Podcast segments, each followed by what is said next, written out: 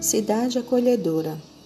Me chamo Maria Sueli Saldanha Lima, sou pedagoga, vim de Belém do Pará, moro no município de Itanhangá há três anos, uma cidade pequena que vem de uma época de grandes lutas e desafios, que foi crescendo ao longo do tempo e servindo de inspirações para as pessoas que aqui chegam. O jeito das pessoas encanta quem chega, o clima é agradável, as paisagens naturais dão sensações de dias simples e melhores, mas com muito sossego.